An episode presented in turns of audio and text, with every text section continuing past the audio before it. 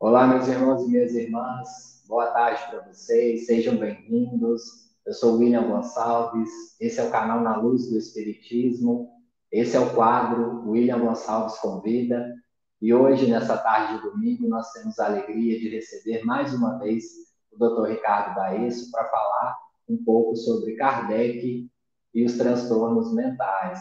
Já é a segunda vez aqui do Dr. Ricardo no canal, a gente está muito feliz de receber, de ele ter aceitado esse convite. Uma breve apresentação, se você está conhecendo o Dr. Ricardo pela primeira vez. Ricardo Baez é colaborador espírita, orador espírita, é médico reumatologista e ele também é professor de medicina, como orador e também escritor de artigos espíritas. Atualmente é vinculado ao ID, Instituição de Difusão Espírita, em Juiz de Fora, Minas Gerais, do qual também é um dos seus fundadores. Ele também é palestrante ativo aqui na região da Zona da Mata Mineira. Ele é natural de Astolfo Dutra, em Minas Gerais, atualmente reside em Juiz de Fora. Vem de uma geração de família espírita, tanto por parte do seu pai como por parte de sua mãe. Seu pai era grande atuante no movimento espírita desde o berço. Ele vem aprendendo, aprendendo sobre os ensinamentos do Consolador Prometido. Ricardo também é um grande estudioso da psique humana e também ele é um grande colaborador nesse assunto, é por isso que nós temos a alegria de trazer ele para conversar um pouquinho sobre Allan Kardec e os transtornos mentais. Seja bem-vindo, doutor Ricardo. Obrigado, William. Eu quero agradecer imensamente o convite. Um abração ao pessoal que nos acompanha aí. Espero que a nossa reflexão seja útil e seja agradável para todos vocês. Será sem dúvida. O canal é todo seu, fique à vontade. Muito obrigado. É, Leon Denis, é, em um livro denominado Síntese Doutrinária e Prática do Espiritismo, ele propõe que o estudo da doutrina espírita sempre se inicie refletindo em torno da seguinte pergunta: que é o homem? Notem que a questão não é quem é o homem, porque são coisas diferentes. Quando nós perguntamos quem é, nos referindo a qualquer coisa, o que nós queremos saber é a sua objetividade, como ele se apresenta, a sua cor, a sua textura, a sua temperatura, como é visto, quem é. Quando nós perguntamos que é, nós queremos saber algo muito mais profundo, a sua natureza íntima, a sua essência. Se a pergunta fosse quem é o homem, a resposta seria muito simples. O homem é um animal da classe dos mamíferos, da ordem dos primatas, que vive mais ou menos 70 anos, etc, etc. Mas a pergunta de Denis é outra: que é o homem? Qual a sua natureza? Qual a sua essência? Possivelmente o que Denis deseja ao propor essa indagação é que a gente tente entender o que nos fez como somos. Quais os elementos que se somam para constituir cada um de nós como um ser único, pessoal, incomparável. Porque nós somos, minha gente, muito diferentes uns dos outros. Uns são altos, outros são baixos, uns são gordos, outros são magros. Uns são calmos, outros são mais agitados. Alguns gostam de futebol, outros gostam de espiritismo. O que nos fez assim tão diferentes uns dos outros? Se nós apresentarmos essa pergunta, que é o homem, para um representante da ciência oficial, a resposta será mais ou menos assim: o homem é o resultado da interação de genes herdados dos pais e um ambiente onde foi inserido. Essa resposta eu extraí de um livro chamado O Projeto da Vida, de dois biólogos ingleses muito conceituados, Patrick Bateson e Paul Martin. Notem que, para a ciência oficial, o homem é um pacote de uma substância química chamada DNA, onde estão contidos os genes, que se desenvolveu em dado ambiente. Nós não vamos negar o papel relevante dos genes na construção daquilo que nós somos. Genes são pedacinhos de uma molécula muito grande chamada DNA. Eles se encontram no núcleo das células. cada célula humana possui mais ou menos 30 mil genes. Por que, que os genes são tão importantes assim? Porque eles vão definir o tipo de proteína que o nosso corpo vai fabricar. Ora, as proteínas são o que há de mais importante em nós. As nossas células são ricas em proteína, os músculos, a pele. Os anticorpos são proteínas, as enzimas que digerem os alimentos são proteínas. As moléculas que fazem com que o cérebro funcione através da interação dos neurônios são proteínas. Como as proteínas são tão importantes assim? E os genes definem as proteínas que nós vamos fabricar, a gente pode entender a importância dos genes. Nós já sabíamos o papel dos genes nos nossos traços físicos: cor dos olhos, altura, peso, resposta a medicamentos, predisposição a doenças. De 40 anos para cá, nós começamos a entender o papel dos genes em nossos traços psicológicos. Hoje ninguém mais tem dúvidas os genes são importantes em características como agressividade, timidez, comportamento de risco, amabilidade, tendência ansiosa, tendência depressiva, sexo promíscuo. Hoje, a genética do comportamento tem relacionado genes e números que se interagem com diferentes proteínas e com fatores do meio e que participam na nossa constituição psicológica. Isso já era bem conhecido nos animais. Se nós pegarmos, por exemplo, é, a mosca da fruta, e se nós trocarmos um só gene, ela muda a sua orientação sexual.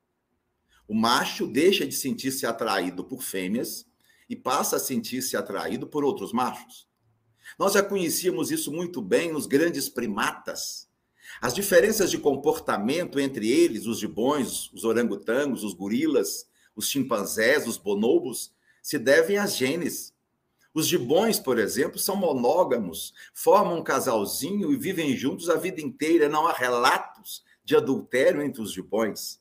Os chimpanzés são ardilosos, são políticos. Os bonobos são altamente promíscuos, fazem sexo o dia inteiro. Os gorilas formam grupos pequenos, são territoriais, agressivos. Os orangotangos são antissociais, vivem sozinhos. O que faz com que esses primatas tenham esse comportamento todo particular? Genes que agem nos circuitos cerebrais. Esses genes não se perderam da evolução dos primatas até os homens. Portanto, genes são muito importantes naquilo que nós somos. Da mesma forma, ambiente. Ninguém vai negar a importância do meio na constituição da nossa personalidade. Ortega y Gasset, um pensador espanhol do século passado, ele dizia assim: Eu sou eu e as circunstâncias, para mostrar como nós somos, em grande parte, moldados pelas influências que recebemos influências históricas, influências sociais, influências familiares muito antes de nascermos, quando ainda no ventre materno, nós já estávamos recebendo influências que iriam constituir ou fazer parte de nossa personalidade. Hoje há muitos estudos da psicologia do feto, mostrando que fatos, relações, acontecimentos que se dão durante a vida fetal podem ter repercussões na vida do indivíduo, na constituição de sua personalidade. Depois do nascimento, a influência dos pais, da família em seu todo, e por toda a vida, porque a personalidade não é um construto que se termina ou se conclui ao final da adolescência. Personalidade é algo dinâmico que se constrói, se reconstrói a vida inteira. Portanto, nós também, espíritas, não vamos negar o papel do ambiente na constituição daquilo que nós somos. Mas será que nós somos apenas isso? Genes, ou seja, um punhado de moléculas e influências do ambiente, os próprios pesquisadores admitem que falta alguma coisa nessa equação. Quando examinamos, por exemplo, a obra citada, o projeto da vida, nós vamos ver que os autores vão dizer que, na verdade, alguma coisa mais precisa para responder aquilo que difere um de nós dos outros genes e ambiente não é tudo. Falta um terceiro elemento. Segundo eles, esse terceiro elemento é o acaso. É o acaso que faria com que cada um de nós fosse diferente uns dos outros. Na verdade, nós espíritas entendemos que genes e ambiente são importantes, mas não são os únicos elementos que respondem por aquilo que nós somos. Eu tenho é, duas sobrinhas que são gemelares, Júlia e Beatriz. Elas são gêmeas idênticas. Os gêmeos idênticos têm 100% dos genes, os mesmos genes. No caso de Júlia e Beatriz, as influências ambientais que elas sofreram foram as mesmas criadas na mesma casa, os pais, a irmã mais velha, os avós, estudaram na mesma escola, na mesma sala, com a mesma professora, tiveram sempre as mesmas coleguinhas, foram sempre nas mesmas festas, tiveram as mesmas doenças comuns da infância, o mesmo dentista, o mesmo pediatra. Portanto, genes iguais, influências do ambiente idênticas. Mas Júlia e Beatriz, que hoje tem 28 anos, são muito, muito diferentes. O que fez com que Júlia e Beatriz fossem tão diferentes assim, se genes e ambientes eram os mesmos? Não vale dizer que é o acaso, porque o acaso não existe. Acaso não tem uma estrutura, uma materialidade.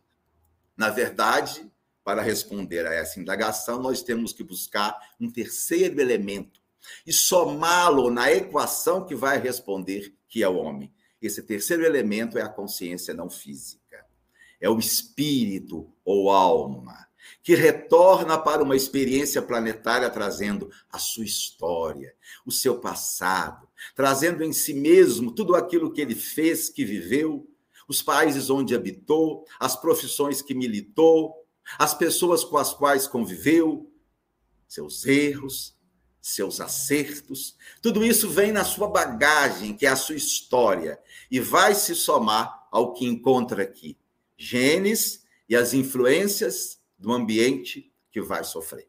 Respondendo então a Leon Denis, podemos dizer: o homem é a interação de três elementos: genes herdados dos pais, o ambiente onde foi inserido e onde se desenvolveu, e o espírito, a alma imortal, que faz parte da sua constituição. No ano de 1990, psiquiatras espíritas reuniram-se na cidade de Goiânia para um grande congresso e, ao final, deixaram um documento como uma proposta de reflexão para a comunidade espírita. Esse documento foi denominado de A Carta de Goiânia. E nesse documento eles apresentam uma proposta de conceituação do homem, segundo a doutrina espírita. Para eles, homem é um ser bio psico, sócio espiritual. Bio, porque tem um corpo que se expressa através desse corpo. Psico, porque tem uma mente. Mente como um fluxo de experiências subjetivas, onde estão contidos os pensamentos, os sentimentos, as emoções. Sócio, porque ninguém vive sozinho.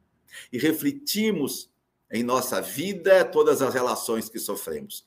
Finalmente, espiritual, porque é um ser espiritual e sofre influência de outros seres espirituais. A partir então, minha gente, dessas reflexões iniciais, nós podemos começar então a entender a gênese dos transtornos mentais na visão de Allan Kardec. O transtorno mental será sempre o resultado de um somatório não muito bem funcional, de um somatório às vezes problemático onde esses quatro elementos, o bio, o psico, o sócio espiritual, vão se interagir. Dificilmente nós podemos imputar a dado transtorno mental um fator só. Foi social, foi biológico, foi espiritual, foi mental. Via de regra, nós temos que considerar que esses quatro fatores se somam, levando a uma consciência que durante aquela encarnação não está psiquicamente ajustada, que traz em si dificuldades emocionais, depressivas, de fixações, de manias, de delírios, de alucinações. Temos então que sempre raciocinar a partir de um complexo, de uma visão sistêmica do problema, onde os quatro elementos se somam, respondendo por aquele transtorno. Vamos examinar brevemente cada um desses quatro elementos que vão responder pelos transtornos mentais. Primeiro, os fatores reencarnatórios. E é aqui que a doutrina espírita se diferencia, propondo uma psicologia integral, uma expressão de Gabriel Delany. Uma psicologia integral, porque considera o ser na sua história reencarnatória. E é aqui que nós espíritas conseguimos nos distanciar das demais religiões, filosofias e da ciência oficial, ao entendermos que nós temos uma história que ultrapassa o berço, que vem de outras vidas.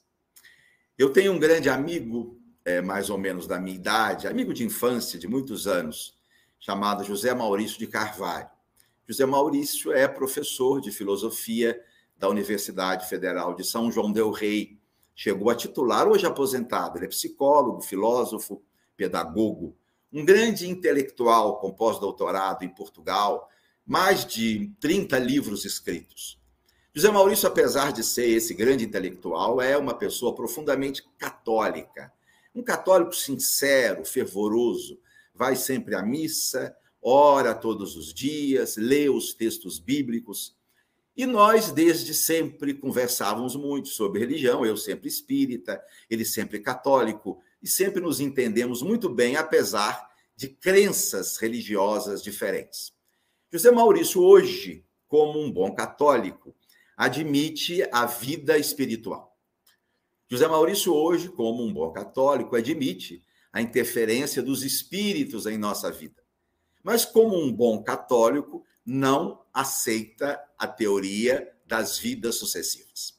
E outro dia nós conversávamos com ele, a minha esposa perguntou a ele: Maurício, mas você, com toda a sua bagagem na área da filosofia, da psicologia, da pedagogia, você é um cristão, estudioso dos textos bíblicos, como você consegue explicar o sofrimento dos inocentes, segundo a justiça de Deus, sem a reencarnação. E ele então voltou-se muito sincero e disse: impossível. Impossível explicarmos a dor humana sem lançarmos mão das vidas sucessivas. É a única doutrina que consegue explicar o sofrimento, os desajustes, as perturbações mentais se de uma forma lógica, racional e consentânea com a justiça divina. Aí minha esposa perguntou: Bom, então você crê na reencarnação? Ele disse: Não, eu não creio porque a minha fé católica não a admite, mas eu reconheço que não dá para justificar nenhum problema humano estrutural sem a ideia das vidas sucessivas. Nós vamos então entender que na matriz dos transtornos mentais está algo que o espírito já traz. Que Allan Kardec chamou de tendências instintivas e que na verdade são marcas psíquicas disfuncionais. São sentimentos perturbadores que o espírito traz no seu inconsciente, construídos nas experiências passadas, sejam experiências corpóreas ou experiências na dimensão espiritual.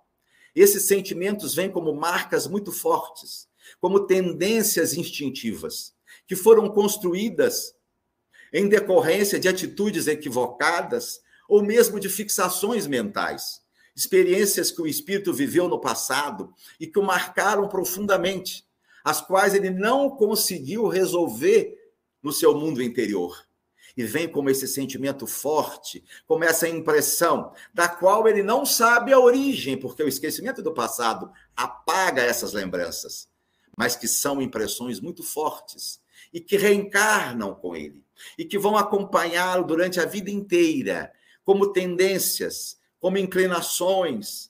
E é sobre essas tendências, sobre essas matrizes psíquicas, que vão surgir crenças nocivas, que vão surgir distonias mentais sobre as quais o transtorno vai acontecer.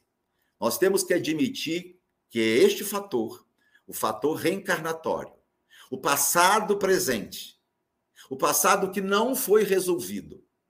Esses sentimentos profundamente fixados, ligados ao medo, à culpa, à vergonha, a paixões, a desesperanças, tudo isso que o espírito traz no inconsciente e que vai gerar o campo psíquico onde vai se instalar o transtorno mental.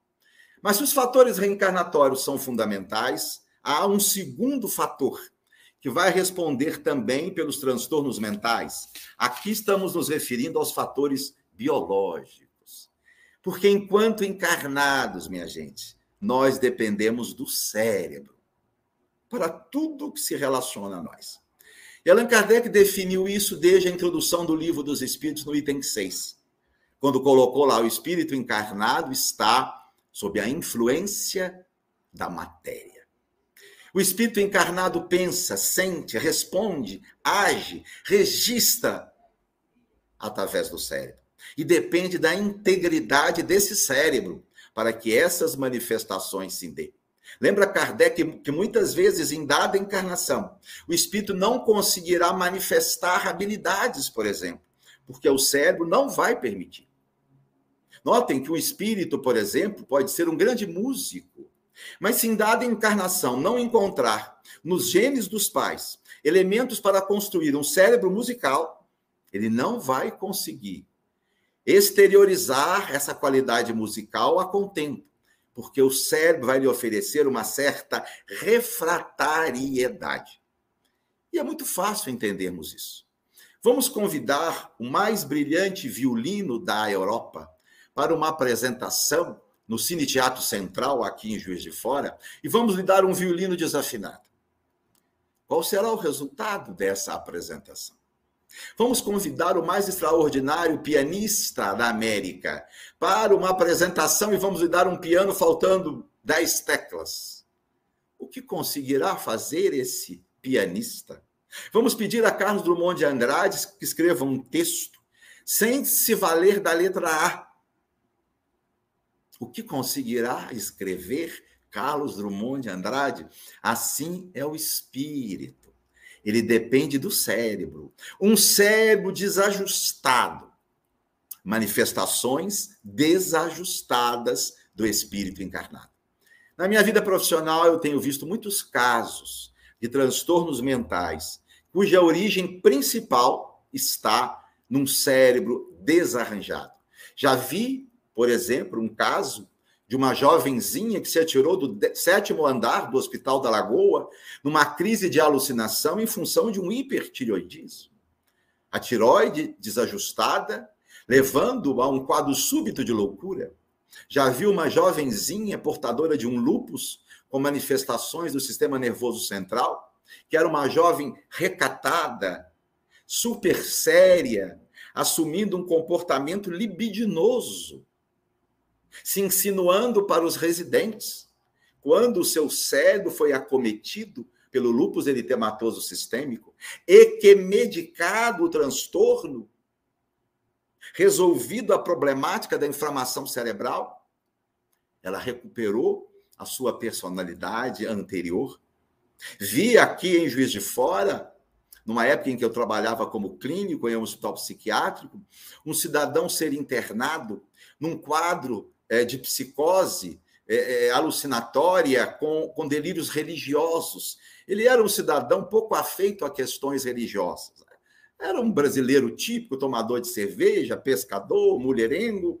De repente, começa a só pensar em religião, vai à missa todo dia, compra a Bíblia, começa a exigir um comportamento religioso da mulher, das filhas, e como estava religioso demais, foi chamado um médico e achou que fosse delírios religiosos, alguma coisa, uma psicose, e internou numa clínica de Juiz de Fora, a Clínica São Domingos. A época eu trabalhava na clínica, na condição de clínico geral, quando certa feita, na hora do almoço, esse cidadão tem uma queda e entra em coma. Imediatamente nós o transferimos para um hospital clínico. Foi feita uma tomografia cerebral do crânio e identificou uma grande massa, um tumor numa região do cérebro esse tumor foi retirado e após a cirurgia o cidadão voltou o que era antes, ateu, materialista, mulherengo, pescador. O doutor Adrian Heine, um grande psicólogo da Pensilvânia, um dos maiores estudiosos de psicologia eh, criminalística do mundo, numa obra recente notável chamada Anatomia da Violência, narra vários casos de perturbação mental cuja origem era essencialmente física. Eu trouxe apenas um caso como exemplo dos mais impressionantes. O cidadão é, chamava-se Michael Oft. Era um norte-americano de meia idade, típico. Começou a vida como é, agente penitenciário, depois fez mestrado e começou a trabalhar como professor. Casado em segunda núpcias, tinha uma enteada de 12 anos vivia muito bem com a esposa e com a enteada. Mas por volta dos 40 anos de idade, ele passou a assumir um comportamento muito estranho.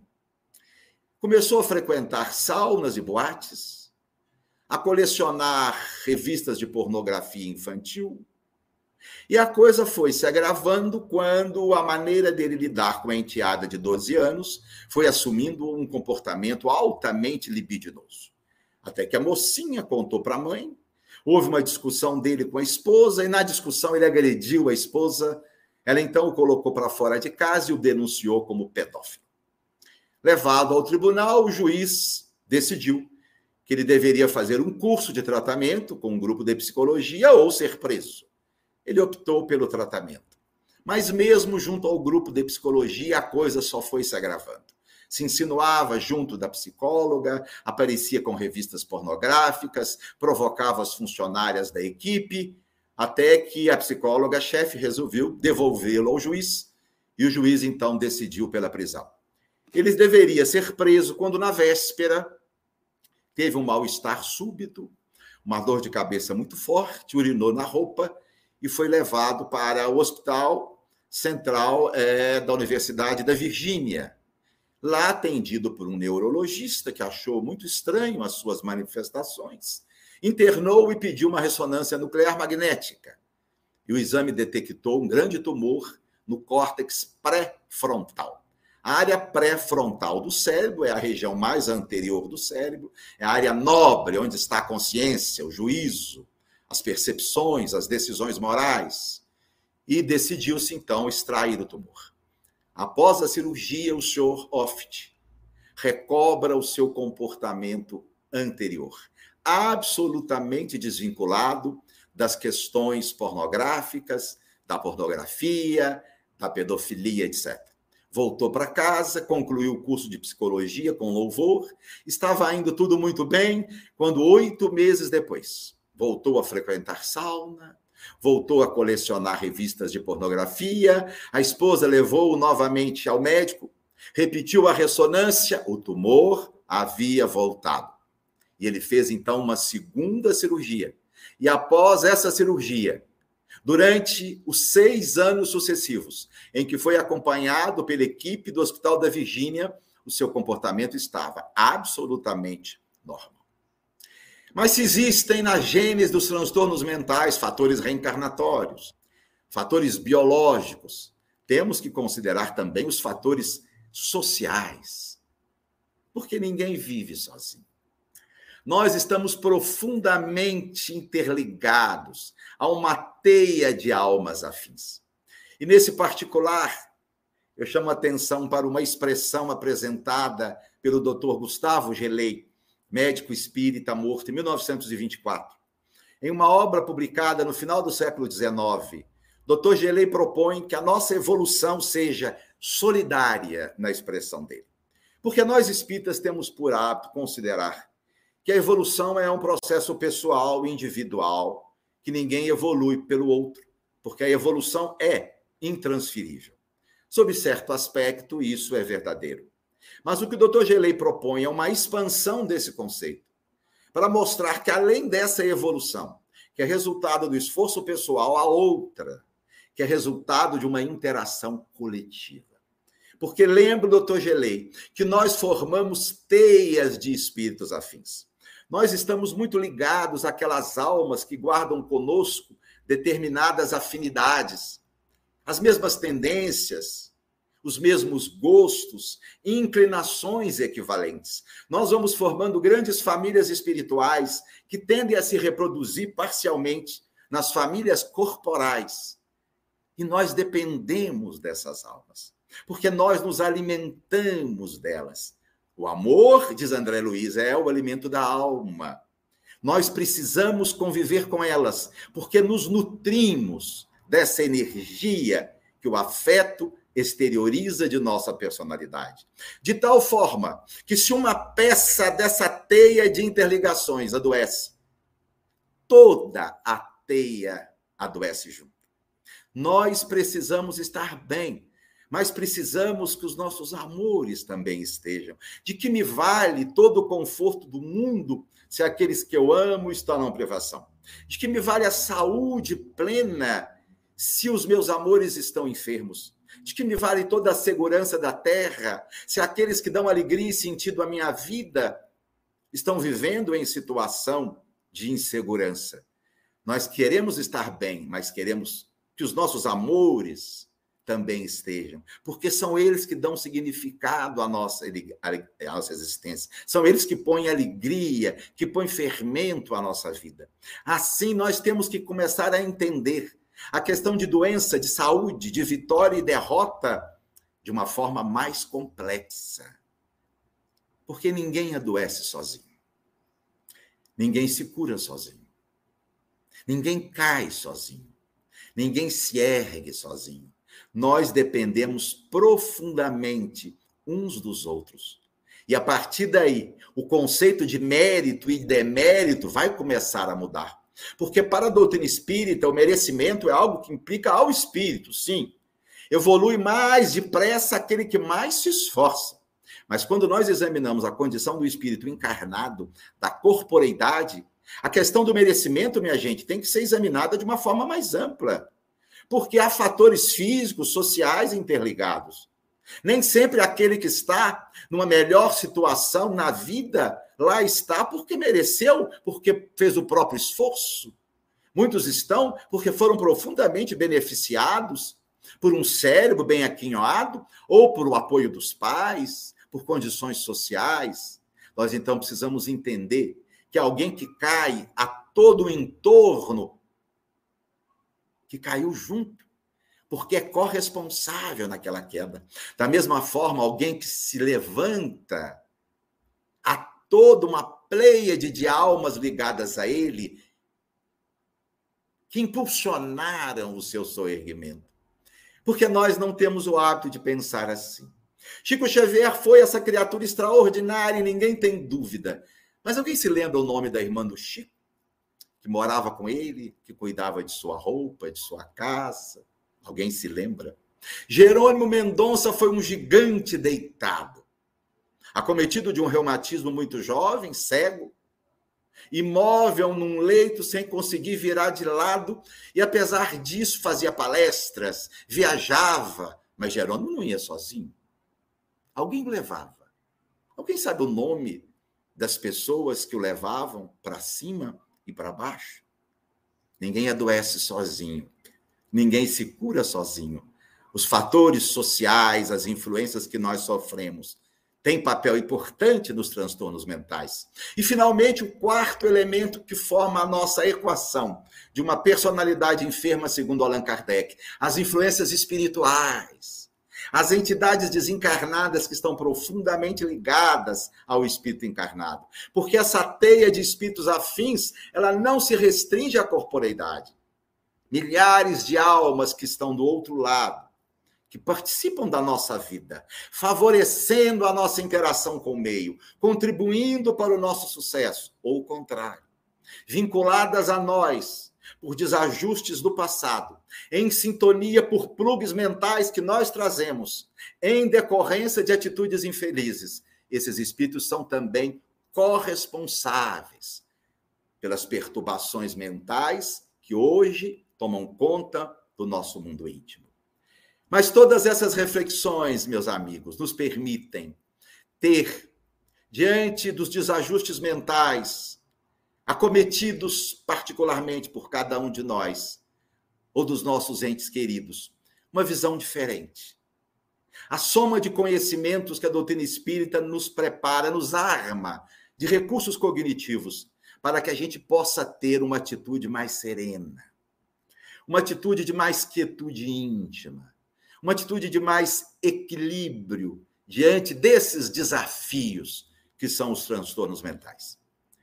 No Evangelho segundo o Espiritismo, no capítulo 5, Allan Kardec vai dizer assim: a falta de resignação esteriliza o sofrimento.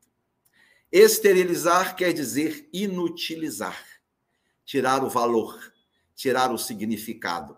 O que Allan Kardec quer dizer que para que um sofrimento tenha sentido, significado e aprendizado, ele precisa se acompanhar de um sentimento que Allan Kardec chama de resignação.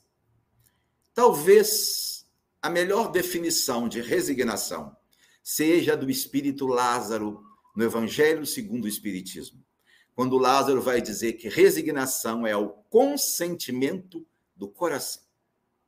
Consentir é permitir, dar licença. Precisamos entender bem isso daqui. Permitir a dor, aceitar a dor, acomodar-se à dor não é saudável. Isso é doença também. Nós temos que fazer tudo para lutar contra ela. Jamais nos acomodarmos a uma relação infeliz e mobilizarmos todos os recursos possíveis e éticos para afastar da nossa vida o sofrimento e a atitude equivocada. Mas se não conseguirmos, se apesar de toda a luta interior a dor se instalar, se nós já tivermos feito tudo o que está em nossas mãos e já não tem mais nada o que ser feito, é aí que a resignação é convidada a se instalar. É quando já foi feito tudo possível. E mesmo assim ela é nossa companheira. É aí que nós temos que dar licença a ela. Dar licença no sentido de colocar leveza em nossa vida de tirar esse peso, essa revolta, como se nós dialogássemos com a dor e disséssemos assim: Olha, dona Dor, eu não gosto de você. Eu queria você bem distante de mim. Mas como não vai ter jeito mesmo? Vamos ver o que é que pode ser feito daqui para frente. Agindo assim, nós vamos adquirir uma paz interior, uma serenidade íntima, uma quietude diante do sofrimento pessoal. Por isso, Allan Kardec vai dizer também no Evangelho, também no capítulo 5, a serenidade é o maior preservativo contra o suicídio e a loucura. Mas serenidade aqui não é o que dizem os dicionários. Serenidade como vida calma, sem problemas, negativo. Mesmo porque, segundo o livro dos Espíritos, a vida mais feliz é a mais agitada, é a mais perturbada, porque é a mais produtiva, é a mais rica. Serenidade aqui é equilíbrio nas próprias ações. E nós vamos entender o que é equilíbrio observando um artista de circo se equilibrando em uma corda bamba. Ele está calmo? Não. Ele está sem tensão? Não. Mas apesar de todo o estresse, ele não cai. Ele não cai. Ele não se compromete. Ele não se lesa. Ele não prejudica ninguém.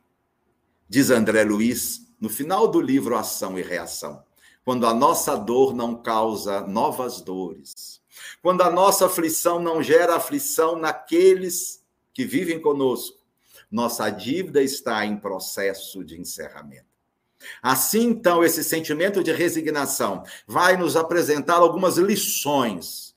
Lições que nós podemos assimilar quando a vida nos oferecer esses diferentes problemas que acometem a alma. A primeira lição: a vida nos ensina que o prazer precisa ter limites. Porque muitos de nós estamos inseridos em transtornos mentais, porque em busca do prazer ferimos corações, destruímos lares, desconsideramos o sentimento alheio, E a resposta da lei através da nossa consciência é uma culpa profunda que gera essa matriz psíquica onde está instalado os transtornos mentais. No Evangelho segundo o Espiritismo, no capítulo 2, há um pensamento de Allan Kardec sobre o prazer humano, que é dos mais expressivos. Kardec vai dizer assim: Deus não condena os gozos materiais, mas o abuso desses gozos em prejuízo das coisas da alma.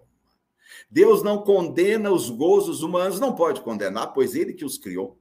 Foi Deus que tornou prazerosas as coisas da terra e precisam ser prazerosas porque são necessárias à nossa sobrevivência.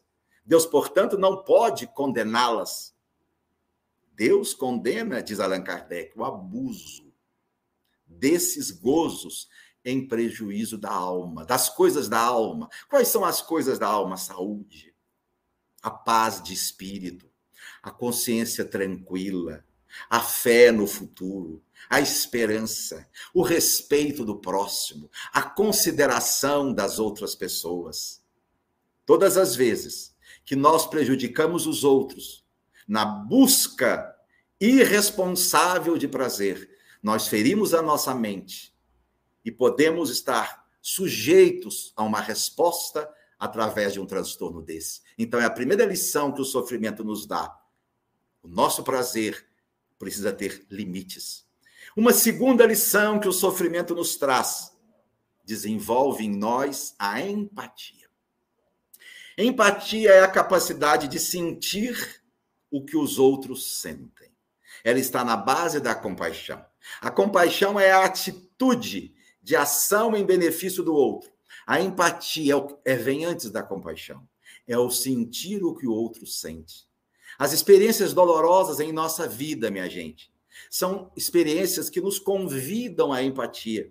Na medida que nós vamos sentir a dor, nós vamos ter ideia do que sentem os outros quando estão igualmente acometidos do mesmo problema. Porque ninguém consegue aprender com a experiência alheia. Só quando nós vivemos a própria experiência. Só quem perde um ente querido sabe o que significa perder um ente querido. Só quem tem uma dor física sabe o que significa uma dor física. Daí a necessidade das experiências diferentes nas diferentes reencarnações. Precisamos viver experiências diferentes, que são experiências que vão internalizar em nós os diferentes sentimentos. E os sentimentos de dor são importantes. Evoluir sob certo aspecto é como aprender a andar de bicicleta. Se alguém quer aprender a andar de bicicleta, o que faz? Assiste a um vídeo na internet, aprenda a andar de bicicleta em cinco lições. Não. Compre um manual que lhe ensine sobre o tipo de freio, a dinâmica do guidão, como a roda funciona. Não. Senta-se na pracinha e fica observando as pessoas andarem de bicicleta? Não. Para aprender a andar de bicicleta só tem um jeito: subir e cair. Levantar e cair de novo. E subir e descer tantas vezes até que o cérebro automatize esse tipo de equilíbrio. Aí sim, nós podemos dizer que aprendemos a andar de bicicleta. Então, as experiências de sofrimento, elas vão sinalizar para nós sentimentos, que são sentimentos que vão nos armar de recursos para nos tornarmos mais sensíveis à dor humana. Vejamos um exemplo muito comum. Vamos a um médico. E vamos imaginar que não fomos atendidos conforme desejaríamos e mereceríamos. Chegamos lá, uma sala de espera minúscula, um montão de gente esperando. A gente fica em pé ali num cantinho, apertado, esperando a nossa vez. Ele nos chama com uma hora de atraso. Chegamos, nem se levanta para nos receber, mal, mal examina, passa aquela receita, não explica direito. E nós saímos aborrecidos, e com razão. Mas será que essa experiência para nós tem algum significado profundo? Claro, minha gente. Nesse momento, nós estamos aprendendo como não se deve tratar alguém. Nós estamos sentindo na própria pele o que sente alguém quando é minorado, desconsiderado, desrespeitado na sua individualidade. Isso é sinal que a vida nos dá. Como se dissesse, tá vendo só como se sente aquele que é minorado? Jamais faça isso, porque você sabe, você está sentindo como se sente alguém numa situação como essa. O sofrimento também nos ensina e nos promove uma terceira lição: a humildade.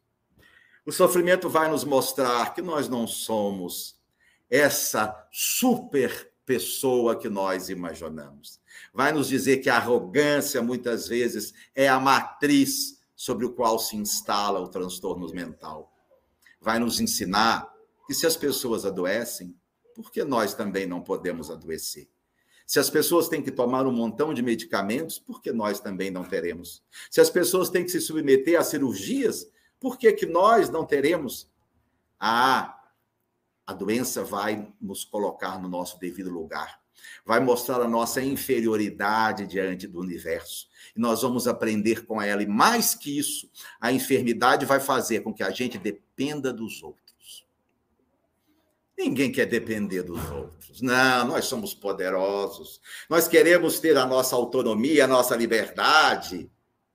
A enfermidade faz com que as pessoas precisam nos ajudar. E nós temos que entender que isso faz parte da vida. Aquele que está melhor ajuda o outro, a evolução é solidária. Nós fazemos parte dessa rede. Quando possível, socorreremos alguém. Quando precisarmos, os outros vão nos socorrer. Temos que aceitar isso com naturalidade, faz parte da vida. E aí, nesse processo de interação, nós vamos uns colaborar com os outros. O pastor Caio Fábio, que na década de 90 foi talvez o mais notável pastor protestante do Brasil. Ele conta que foi nessa época que o seu filho de 18 anos o procurou. Ele disse assim: Pai, eu tenho algo para lhe dizer e algo muito triste, eu sei que o senhor vai sofrer muito. Ele disse: Fale, filho, o que você quiser, fale. E ele disse: Pai, eu sou gay. Isso dito na década de 90 para um pastor protestante, nós podemos imaginar o que deve ter representado. Pois ele voltou e disse: Filho, para mim, problema algum. Quem sou eu para bater de frente com uma obra divina? Você, filho, do jeito que você é, é criação de Deus. Há um propósito divino na sua vida. Jamais serei eu a contrariar o que Deus fez, pois você é uma pedra preciosa de nosso Pai. Com todas as nossas características, nós somos um ser que tem uma história e que tem um propósito que só Deus sabe explicar por quê. Para mim, problema algum para sua mãe, problema algum. Mas você vai sofrer. Você vai sofrer porque muitos familiares nossos não vão entender. Você vai sofrer porque os companheiros da igreja não vão aceitar. Você vai sofrer por essa sociedade hipócrita que rejeita o que não compreende. Mas eu quero lhe dizer uma coisa: você não sofrerá sozinho. Cada lágrima que brotar em seus olhos será uma lágrima que brotará nos meus. Cada soluço que surgir em seu peito será um soluço que surgirá no meu. E nós não vamos impedir que a humanidade, que a sociedade castre a nossa paz. O sofrimento traz lições. Uma quarta lição nos liga à transcendência. Há um ditado que diz: não há ateus nas trincheiras. Para mostrar que são nos momentos de profunda dor, de desespero superlativo, que muitos se voltam para Deus, que muitos buscam uma espiritualidade sincera, profunda, que dá uma guinada em sua história evolutiva. Quantas almas mudaram toda uma concepção e um paradigma pessoal a partir do momento em que daram-se em sofrimento profundo. Eu me lembro aqui de Gilberto de Menstai, um dos grandes jornalistas do estado de São Paulo. Numa entrevista que deu no dia 31 de dezembro do ano de 2019 na Folha de São Paulo, Ele narrou seus últimos anos na luta inglória contra um câncer de pâncreas com metástase disseminada. E os seus últimos meses haviam sido luta com câncer, quimioterapia, radioterapia, toda a sua vida em frangalhos, tudo aquilo que ele acreditava, as alegrias, os prazeres, tudo caiu com ele. E na entrevista, um momento que ele disse assim: Pois é, meus amigos, o Gilberto de Menstai, que vocês conheceram, morreu. Não existe mais, mas nasceu um outro, muito mais profundo.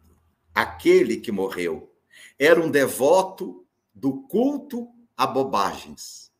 Era alguém que vivia focado no uísque, nas namoradas, nas viagens, nas festas, no valor social. Esse morreu. Mas nasceu um outro, voltado para as coisas realmente importantes da vida. Simone Weil, a mística cristã do início do século passado, dizia assim: a desgraça simplifica tudo. A desgraça simplifica as coisas.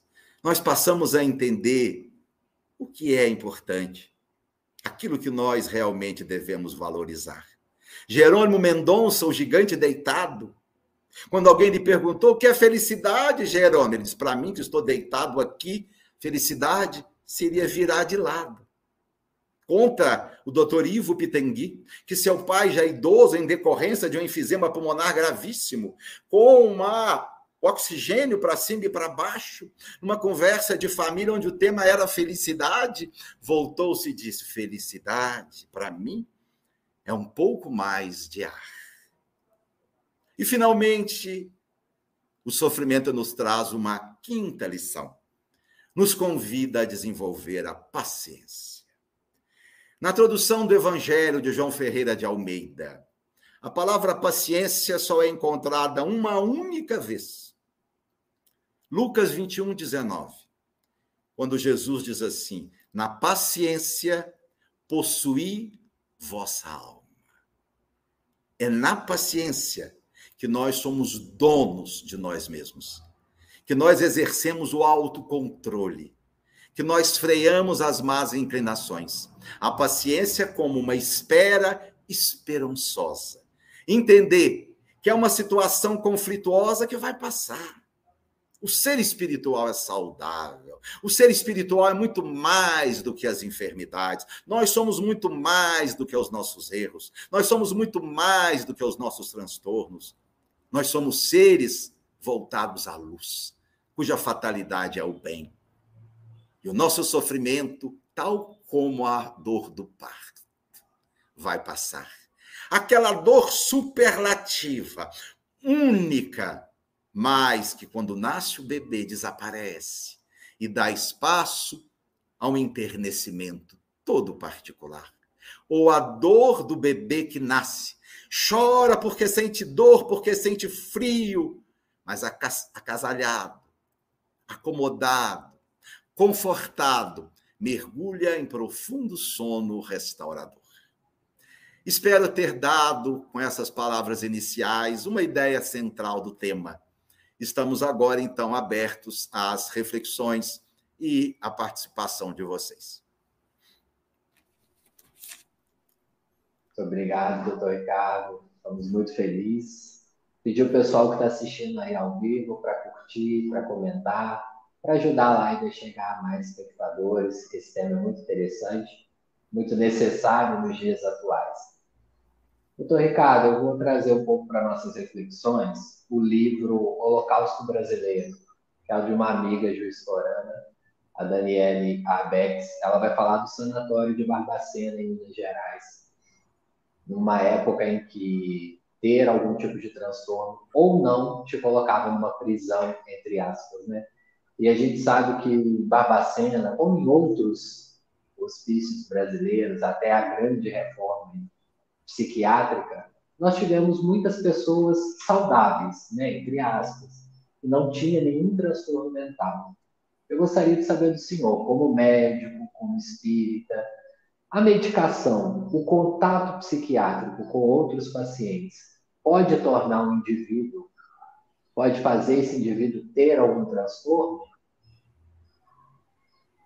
É sempre muito importante, William, quando a gente examina é, um dado transtorno em particular, a gente procurar abrir ao máximo as possibilidades e considerar o homem como um ser biopsico socioespiritual.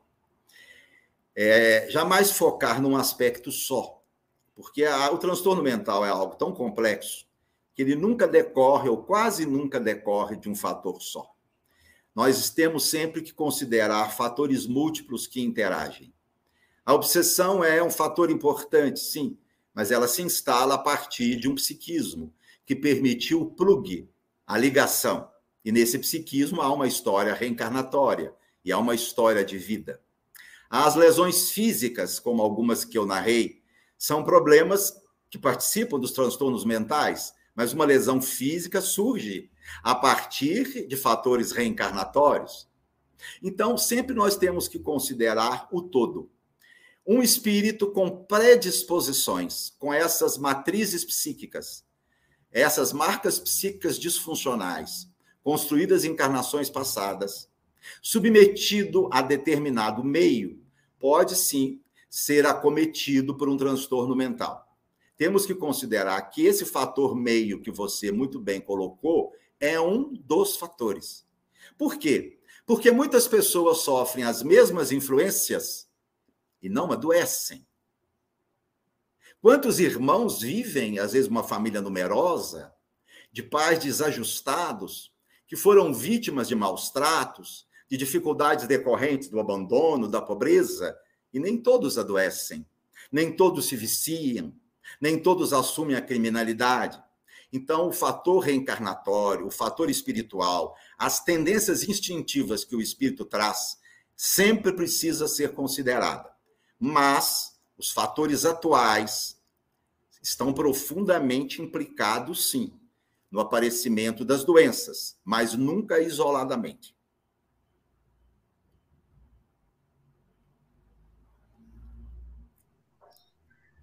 Doutor Ricardo, Podemos afirmar que toda psicose é acompanhada com obsessão?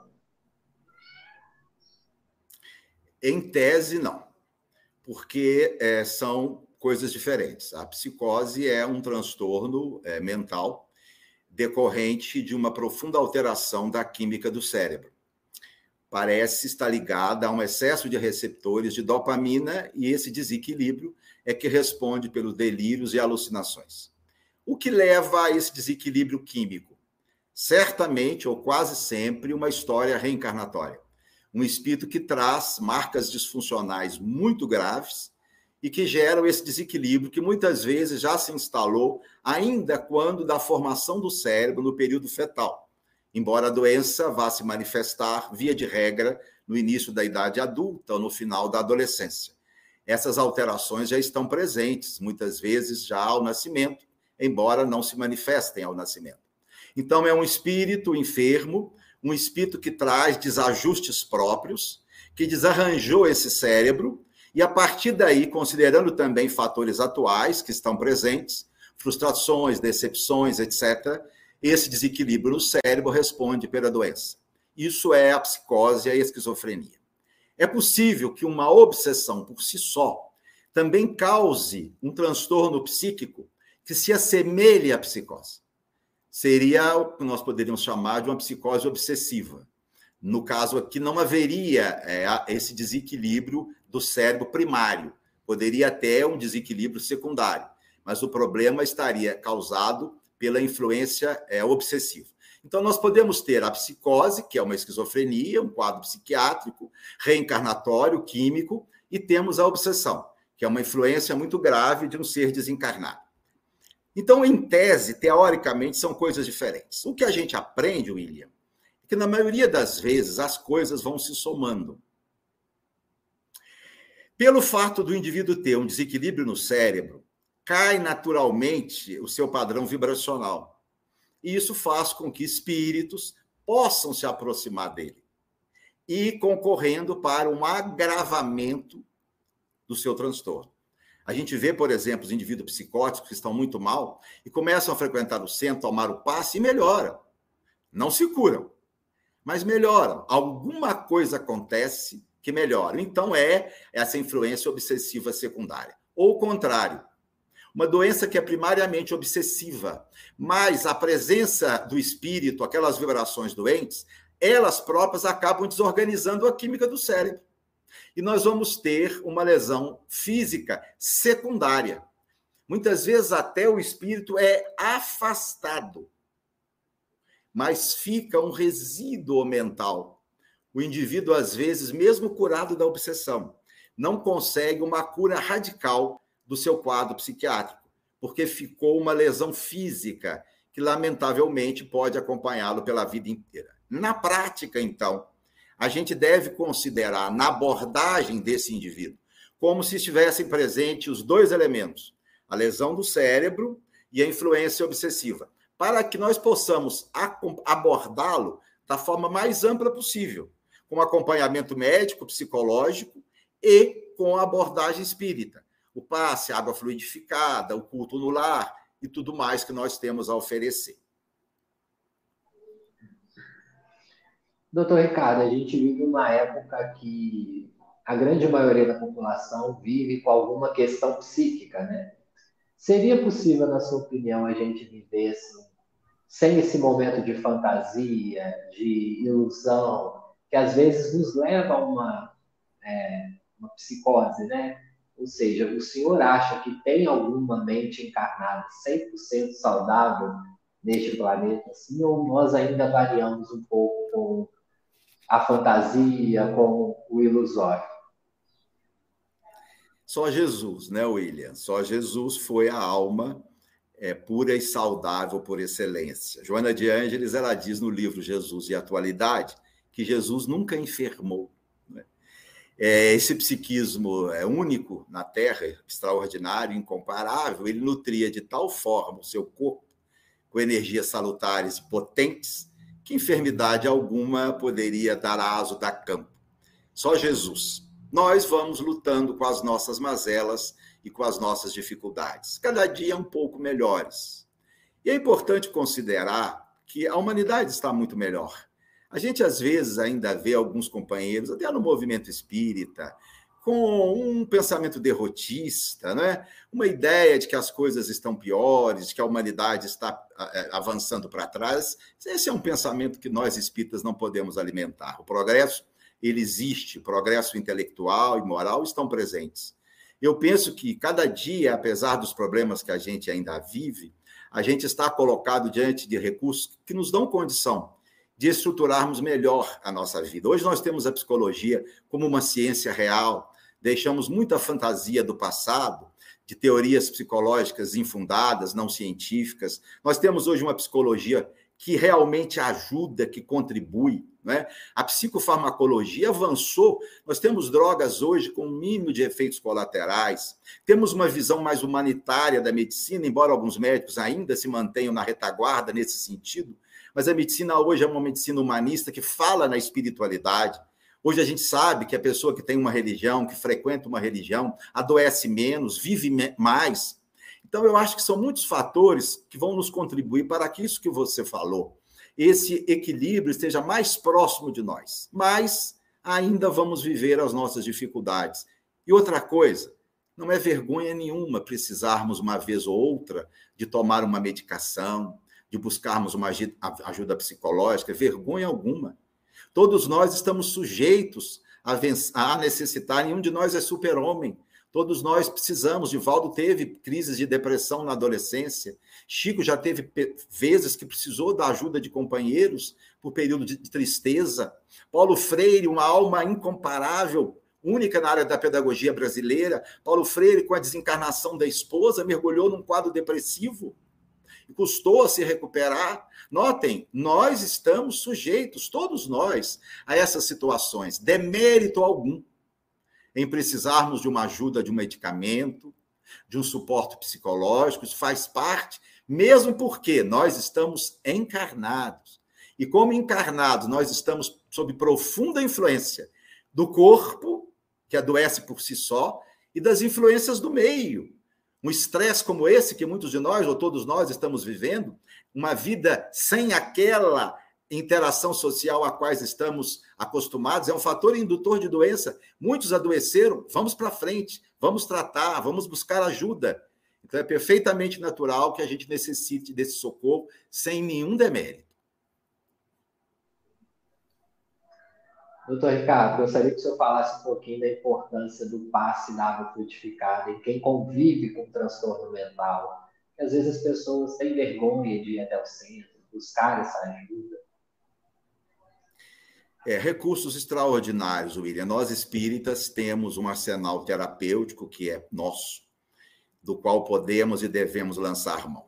É, nesses mais de 30 anos de prática médica e espírita, eu tenho observado de perto a importância do passe, da água fluidificada e da irradiação à distância, quando um grupo de pessoas ora em benefício de um enfermo doente. O passe é um recurso cujos resultados a gente observa na prática.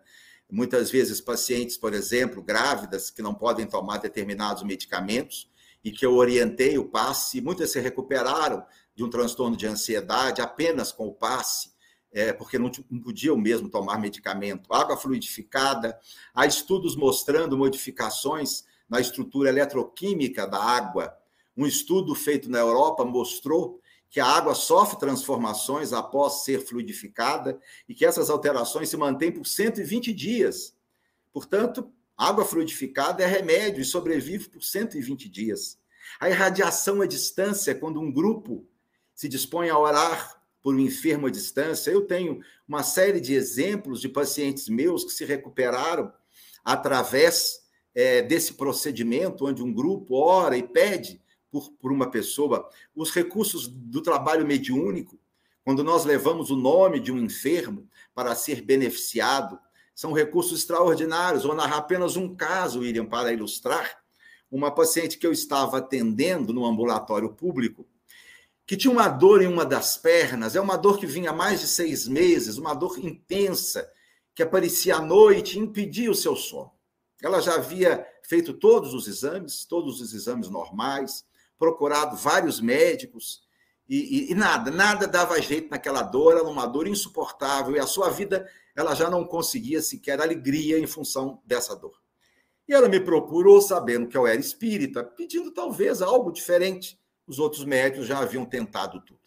E conversando um pouco mais com ela, eu lhe perguntei se ela se lembrava de como tinha se iniciado a dor. Ela me disse algo assim: olha, doutor, eu nunca falei isso para ninguém, porque eu não achei que fosse relevante, mas eu acordei com essa dor. E na noite anterior eu tive um sonho. Eu sonhei com meu pai. E meu pai, no sonho, estava muito desesperado, aflito. Meu pai morreu é, de gangrena nas pernas, ele teve que ter as pernas amputadas, sofreu muito no final da vida. E, e, e depois desse dia veio essa dor. Eu então pensei, então qualquer um de nós espíritas poderia pensar que talvez o paizinho pudesse estar junto dela, até mesmo sem saber que a prejudicava, até mesmo de forma inconsciente. E talvez a presença do pai estivesse transferindo para ela uma dor que fosse uma dor fantasma, fantasma porque sem componente orgânico mais real.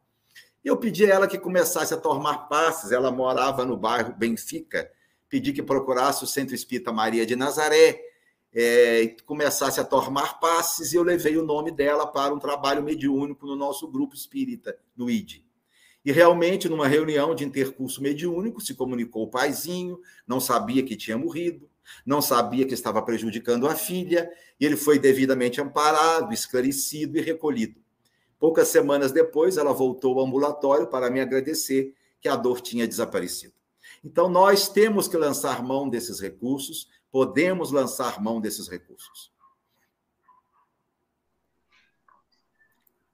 Doutor Ricardo, o tema que eu vou entrar agora, eu sei que é muito grande, daria três palestras, é um tema que, graças a Deus, tem muitos pesquisadores agora entrando, conversando, inclusive Alexander Moreira e de Fora, mas é uma dúvida que muitas pessoas têm, né? A questão da mediunidade ou transtornos psíquicos ou psicose.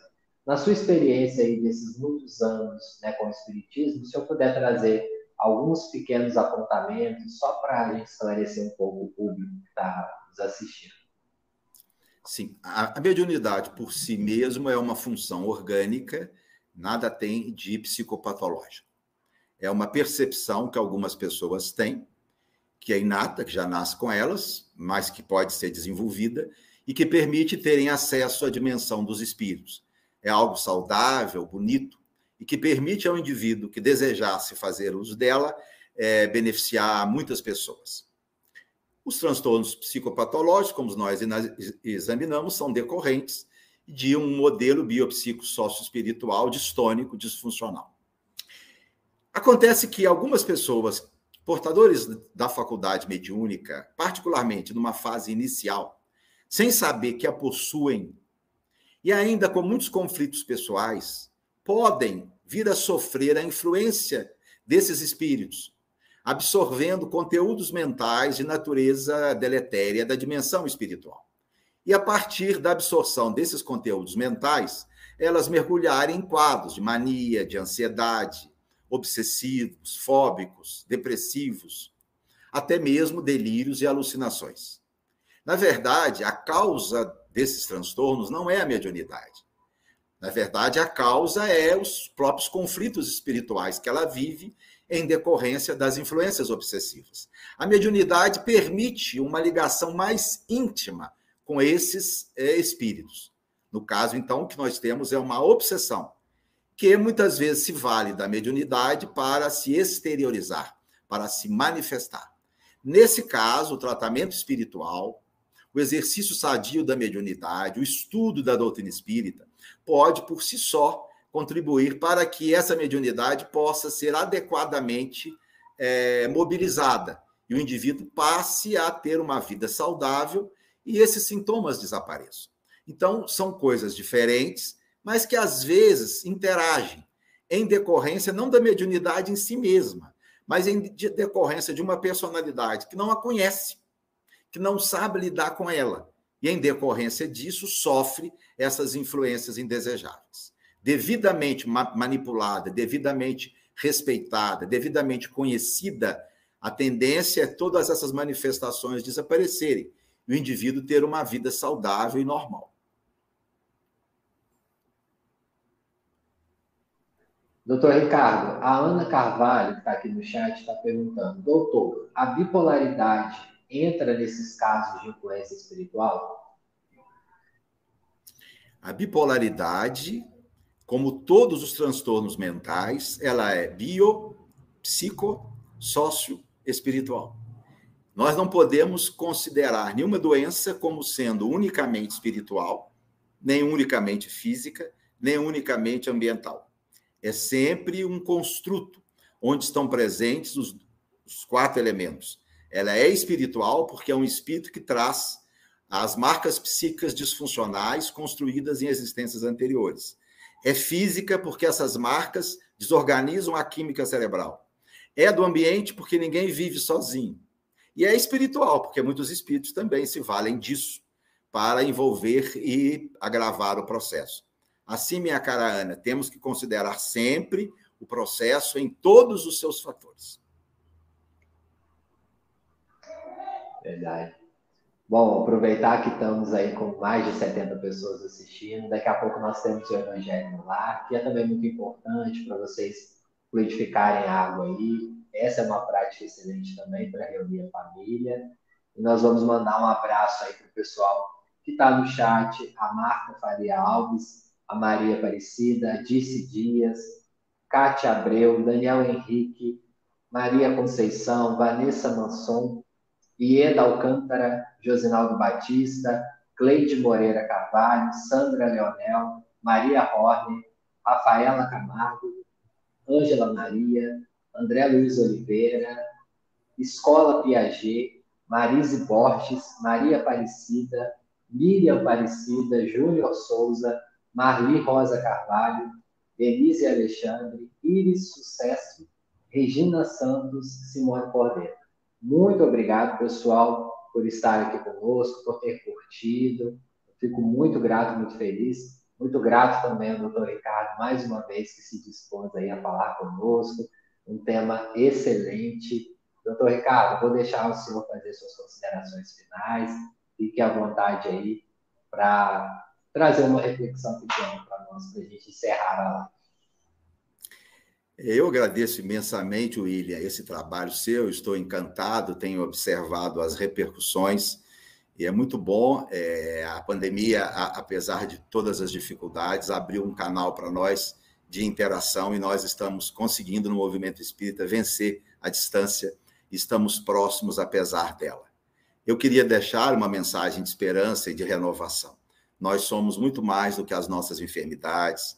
Os nossos entes queridos que vivem hoje um transtorno mental não são isso que nós podemos exteriorizar, eles são seres espirituais voltados para a luz. Isso vai passar. É, Considere-os como uma alma que transitoriamente estão vivendo uma experiência de sofrimento necessária ao seu desenvolvimento, ao seu auto-perdão. Isso vai passar e um dia vocês vão reencontrá-los felizes, saudáveis, e ambos juntos vão comemorar esse momento e lembrar apenas como sendo um dia triste, que abriu espaço para muitos outros dias felizes que virão. Um abração a todos, que Deus nos abençoe.